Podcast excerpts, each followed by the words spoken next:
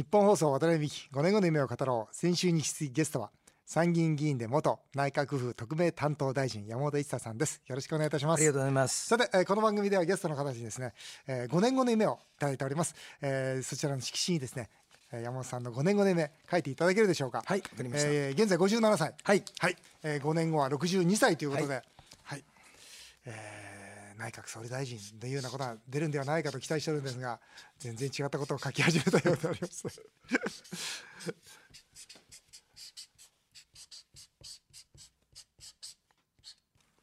はい、ね。山本さんに、えー5年後の夢を書いていただきました、はい。どうぞ、はいはい。ご自分で発表してください、はい。日本武道館での単独ライブコンサートです。はい。山本さんって歌歌ってんですよね、はい僕が聞きましたよ、改革の歌。ありがとうございます。これいつ作ったんですか？これはね小泉政権に捧げた。小泉さんに捧げた歌なんですがうん。同時にあのあポスト小泉はうん。やはり新世代が、うんえー担わなければいけないと、うん。まあ、世代交代のメッセージも込めたので、まあ、この時もあの長老議員とか派閥の長の人たちに散々怒られました。この歌。はい。今なら変われるはず、はい。俺たちがやるぞはいみたいなね、そういう歌ですもんね、はい。はい。あのお年寄りはもうちょっと、えもうちょっと引退していただきたいなはいみたいなメッセージ入ってますもんね、えーまあ、参議院でもすごく実力者の人たちから怒られたんですよね。はい。これはもうあれですか？昔から歌歌歌うえんですっていうかねその学生時代にロックバンドを作ってー。ライブはあちこちでやってたんですけどもやっぱりその政治家になって気が付いたのは今からもう20年前ですけども、はい。若い人があまり興味を持ってくれなくて、はい。地元でいろいろなんて言うんでしょうか講演会とか、はい。えーまあ、アメリカでいうポリティカルラリーみたいなはい。大会をやっても、はい。やっぱり若い人来ないんですよね。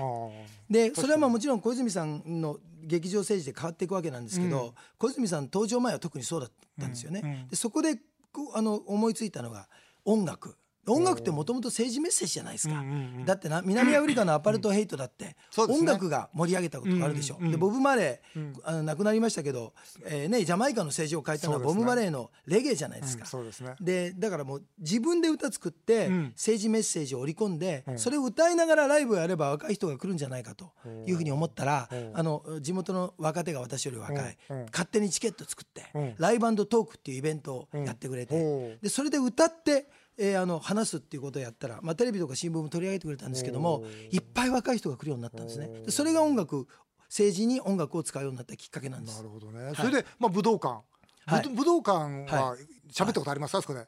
いやないですね。僕武道館は毎年あの若者のイベント開いてるんですよ。あすごい。もうやっぱりねね。あそこにはい8,000人から1万人の人が集まって、ええ。真ん中で喋ると、はい独特ですね。あそうやっぱり武道館っていうのは、あの本当に聖なる地っていうのはええ。分かるような気がします。ええ。あのね天井が高いのと、はい。あと音響の響き方と、はい。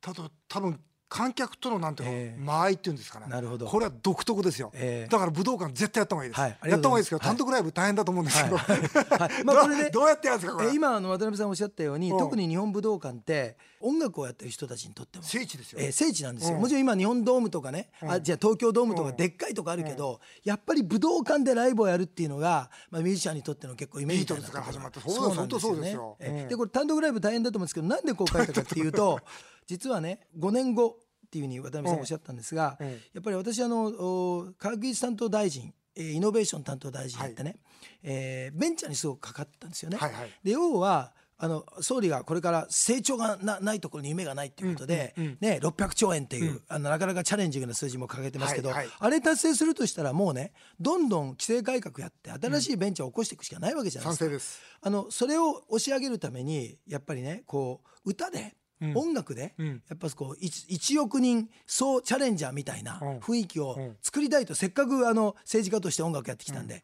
で今実はあのお某アメリカ人の作曲家に頼んで新しい曲を作ってるんですよ。本当ですか？はい、それでそれはもう渡辺さんのようなイノベーターを応援する歌なんです。でクラウドファンディングでファンドレイジングしようとして1000万円ぐらい集めて。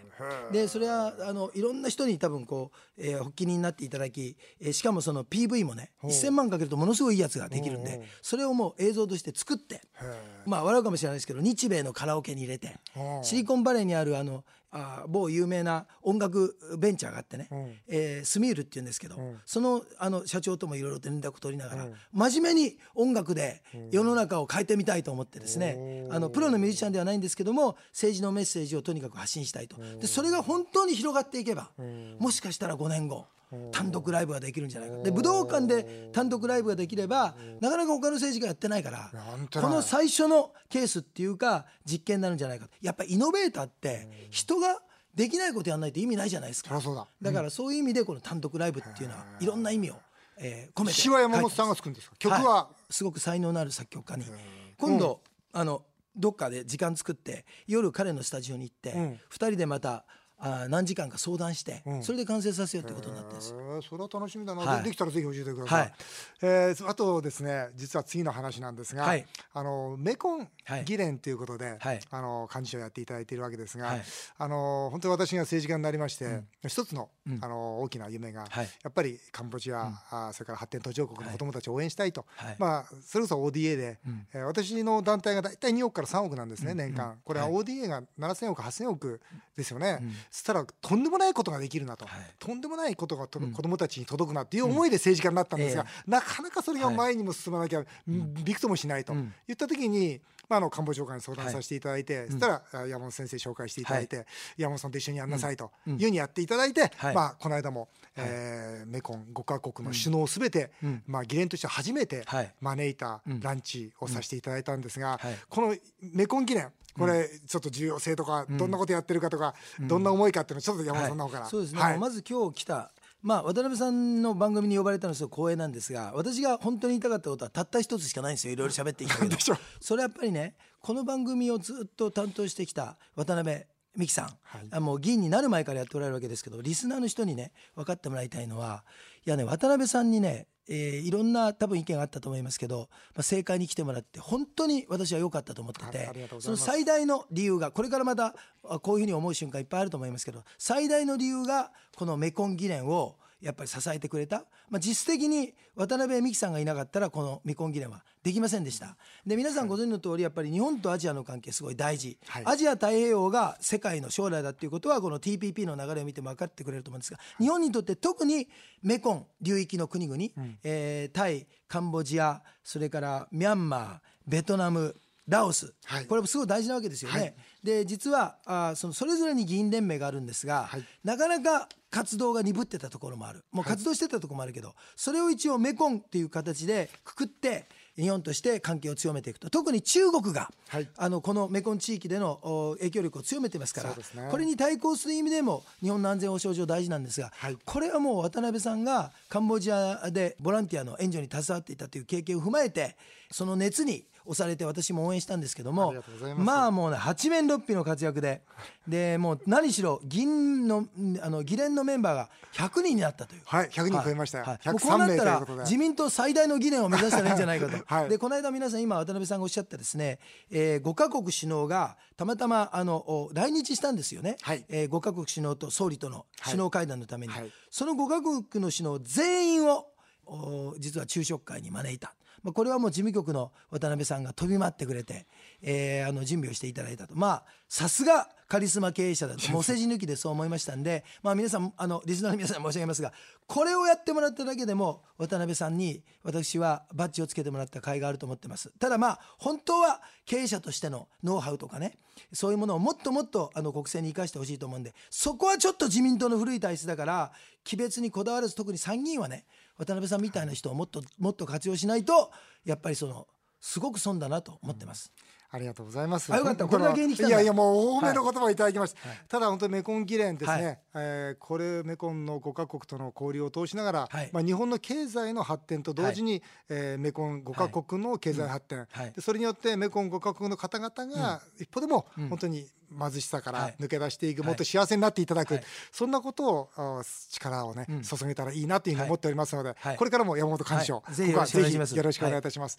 えーさてですねここに古い古い本がありましてね、13年前に出た本なんで、はい。私が総理になったらという、まあ、若き日本のリーダーということでたくさんの政治家の方が、はい。まあ、そのうちのお一人が、えー山本さんなわけですが、はい。山本さんこれ、えー改めて、あのーお聞きしたいんですが私が総理になったら、はい山本さんが総理になったら、ん。どうされますか、あの総理になることはないかもしれませんがいやいやあの極めて低い可能性だということを踏まえつつ、はい。万が一例えばあの総理になったらら。やりたいことは教えてください。これはもうあのお日本が世界で最もチャレンジしやすい国にする。世界で最もイノベーターを、えー生み出しやすい、うん。最も起業しやすい国にする、うん。ということに力を注ぎたいとね。のためには？そのためには？まあそのためにはやっぱり眠っていた日本人のベンチャーへの、えーチャレンジの DNA を呼び起こす、昔はだってソニーも松下もそうですけどもパナソニック、ん。やっぱりベンチャーのマインドっていうのは日本人の中に溢れてた、ん。それがいつの間にか、えー経済発展をし第世界第二の経済大国になってからものすごく守りに入って、ん。なんとなくこう日本人が挑戦しない国民であるかのような状況になってしまった、なおかつシリコンバレーのように1回失敗したら 2, 2回チャンスがない、えーシリコンバレーは何度でもチャンスがあるのに、そういう社会になりつつあったと、でこれをやっぱり変えないと、総理の言う600兆円、GDP600 兆円成長がなければ夢がないっていうところには持っていけない、だから日本人のマインドセットを変えるっていう意味で言うとね今度の内閣の目玉閣僚の一つは1億総活躍でしょ、はいそうですね。これ本当私正しいと思ってて。だから本当は加藤さんでも、まあ、総理に、えー1億総アントレプレナー宣言とかやってもらいたいですね。はい、だあの総理だったらもうとにかく日本に新しいなんていうか挑戦者が、うあ溢れてくるような、そういうあの社会の環境、お政治の環境、おそういうシステムを作りたいですね。うん。まあ、山本さんその政治の中でね、はい。そういうアントプレナーとしてやられてきたし、はい。まあ、僕も、はい。まず経,、済の中でずっとやってきましたね、はい。チャレンジしてき、してきたんですが、はいい、かんせんこのチャレンジすることに対して、あまり好意的ではない、この風潮っていうのは、日本の風潮ってありますよね、はい。チャレンジする人を、はい。まあ、横で笑う、はい。もしくは何かこう足を引っ張ってやろうってあるじゃないですか、これはどうしたらいいと思いますかね、これはもうあの今おっしゃったのがままさに一番の問題だと思うんですけど、成功してる人の足を引っ張るんじゃなくて称賛して、ん。自分もそうなろうと思わないとしょうがないわけじゃないですか。その通りですよ。でもこれね実はあのアメリカのシリコンバレーがいつよよくね、そのなんか再チャレンジの効く、えー場所だと言って言われるんですけどこれ日本だけじゃなくて、ヨーロッパだって一回失敗したらね、やっぱ挑戦しにくいんですよ、よく見てみたら、だからあのシリコンバレーみたいにはできなくてもやっぱり2回3回挑戦できる仕組みを作っていかなきゃいけない、だから倒産した時にどうするのか例えば会社が、それもやっぱり2回チャン3回チャンスがあるようないろんな仕組み法制度も含めて、まあこれを少しあの整備していかなきゃいけないと。600兆ね今回はい。3本の矢出ましたね、はい。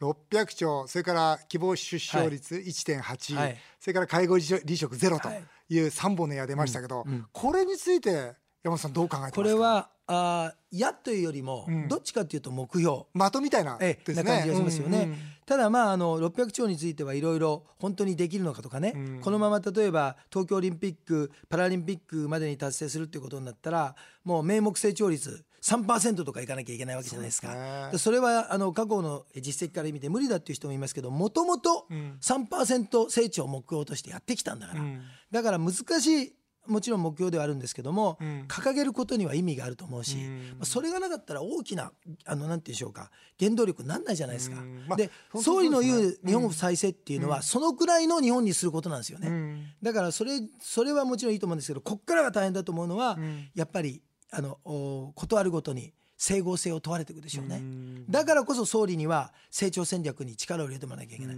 だからこそ渡辺さんが党内でも主張している、やっぱり岩盤規制をぶっ壊していかなきゃいけないと思いますね。そうですよね、はい。規制と問題と、はい。あと例えば、まあ、商工会議所商工会はい。ありますね、要するに本当に中小企業、零細企業が求めていることをしっかりと提供していかなきゃいけない、で実際私はゼロからやってきたもんですから、ここで何が必要なのか、はい。つまり3億の時10億の時、また100億の時、何が必要で何を応援したらその会社がうまくいくのか分かってるわけじゃないですか、ええでそれなんとか提案して一生懸命させていただいてるんですけど、えこれはもうあの先輩としてお聞きしたいんですけど、どうしたらこの今私が提案していること一生懸命提案させていただいてます。あちらこちらに、まあ、これ動かないんですけど、どうしたら動かすことできるんですか？これはまずあの具体的な戦略を言うと、やっぱりその渡辺さんがそういうことをできやすいポジションになんとかついてもらう。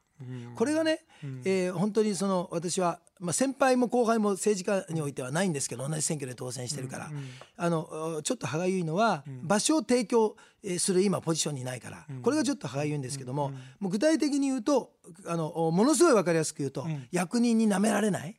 やっぱり渡辺さんの言うこと聞かないとまずいっていうまずポジショニングを作るっていうことが一つだと思います。でもう一つはやっぱり世の中は何かを変えようとすると、あのお決してなんて言うんでしょうか悪意はなかったとしても、みんな既得権益を守ろうとするわけですよね。うんね。やっぱりその変えない方が楽だから。で,、ね。こういう人たちを動かすためには、ただど真ん中から壊そうとしてやるだけじゃなくて、それ私ずっとやってきたわけですよ。青木幹雄幹事長村上正邦幹事長っていう2人のドンを相手に、もう孤軍奮闘、もうど真ん中から逆らってきたわけですよね。でもそれだけじゃ動かないから、やっぱりこういうなんか今の現状をを変えることを恐れてる人たちに対して、一方ではやっぱりね彼らを安心させるように説明し、説得する、やっぱり残念ながらこういう政治のプロセスをやりながら、やっぱり渡辺さんのやりたいことを彼らに無理解してもらいながら、片っぽでは反発を恐れずに進めていく、やっぱりね2つの多分ベクトルを一緒に動かさなきゃいけないと思いますね。すいません政治家みたいなこといやい言っちゃって。や本当にあの経験者が語るっていう形で大変勉強になるわけでありますが、はい。それであの来年のまあ通常国会、はい。これどこがまあポイントになられますか？こういうこと言うとまた叱られちゃうかもしれませんが、ん。やっぱり参議院選挙を睨んだいろんな国会になっていく。あ来年の7もうそうです。月に参議院選挙になるわけですよね。です。で選挙のために政治があるわけじゃないけども、ん。でもまずあの長期政権安定政権っていうのが今日本の国益だと思ってるんで、次のやっぱり参議院選挙はどうしても勝たなきゃいけない。だから、うん。やはり自民党の政策をアピールできるような形でこの国会を活用していく。そういうマインドは絶対持っていかなきゃいけないと思いますね。で同時にやっぱり平和安全法制取ってなんか1年経てばみんなが忘れるだろうじゃなくて、やっぱり法案自体は必要だと思ってもなんでこんなに急ぐんですかっていう、こういう国民の疑問に対しては逃げずに、丁寧にちゃんと説明していく、それからその再来年消費税増税もあるわけでしょ、うんそうですね。これについても逃げずにね。うん。なぜ必要なのかっていうことをちゃんと説明していく、まあ、この努力が必要なんで、そのためにこの国会を十二分に生かして、まあ、これがまさにその国会審議の目的なんですけど国民の皆さんに政府与党が何をしようとしているのかっていうことをですね、できるだけ伝えていくっていうことがポイントだと思いますね。うん。まあ TPP はいとか、はい。じゃあもう憲法はそこはあんまり出てこない。いやあもうその憲法改正っていうのは自民党決闘以来の党是なんでそうですね。これはこれで議論していけばいいと思うんですけども、その半年とか1年でどうになるうん。話じゃないと、ただこれももう当然当たり前なんですけどもきちっと正面から議論していく。それはもう安倍総理もおっしゃってる通りだと思いますね。それからまあやっぱりいろんなえー利権等々があっても、国民のためにならないような法案は通さないということでしょう、これ以上は言いませんけど、はい そうですか。はい。いや本当に今日は勉強になりました。ありがとうございました。あの最後にですね、はい。あの私は若者の夢を応援するみんなの夢アワード、まあはい。先ほど武道館でということで、はい。まあ今度武道館じゃなくてあの舞浜でやるんですが、はい。まあそれこそお議員として、えー、本当ど真ん中から挑戦をされている山本一太先生からもですね、ぜひはい。若者たちに夢の大切さや今夢をかけている人たちのメッセージを最後にいただきたいと思います。はい、あの今夢を追いかけているリスクをかけて何かをやっている、まあ、そういう人がやっぱり世の中から応援されるような、そういう仕組みを渡辺さんと一緒に必ず作っていきたいと思うんですね、うん。はい。だからリスクを恐れない、はい。えーあの何でも同じあの大きな会社にいれば一生安定してるっていう時代は終わりましたから、どんどんどんどん挑戦していくっていうことが大事じゃないでしょうか。ありがとうございます。ね、リスクを恐れずに、まだこれからも山本さんと頑張っていきたいと思います。これからもよろしくお願いいたします。えー、渡辺美希5年後の夢を語ろう。先週と今週2週にわたって山本一太さんにお話をお伺いしました。本当にどうもありがとうございま。した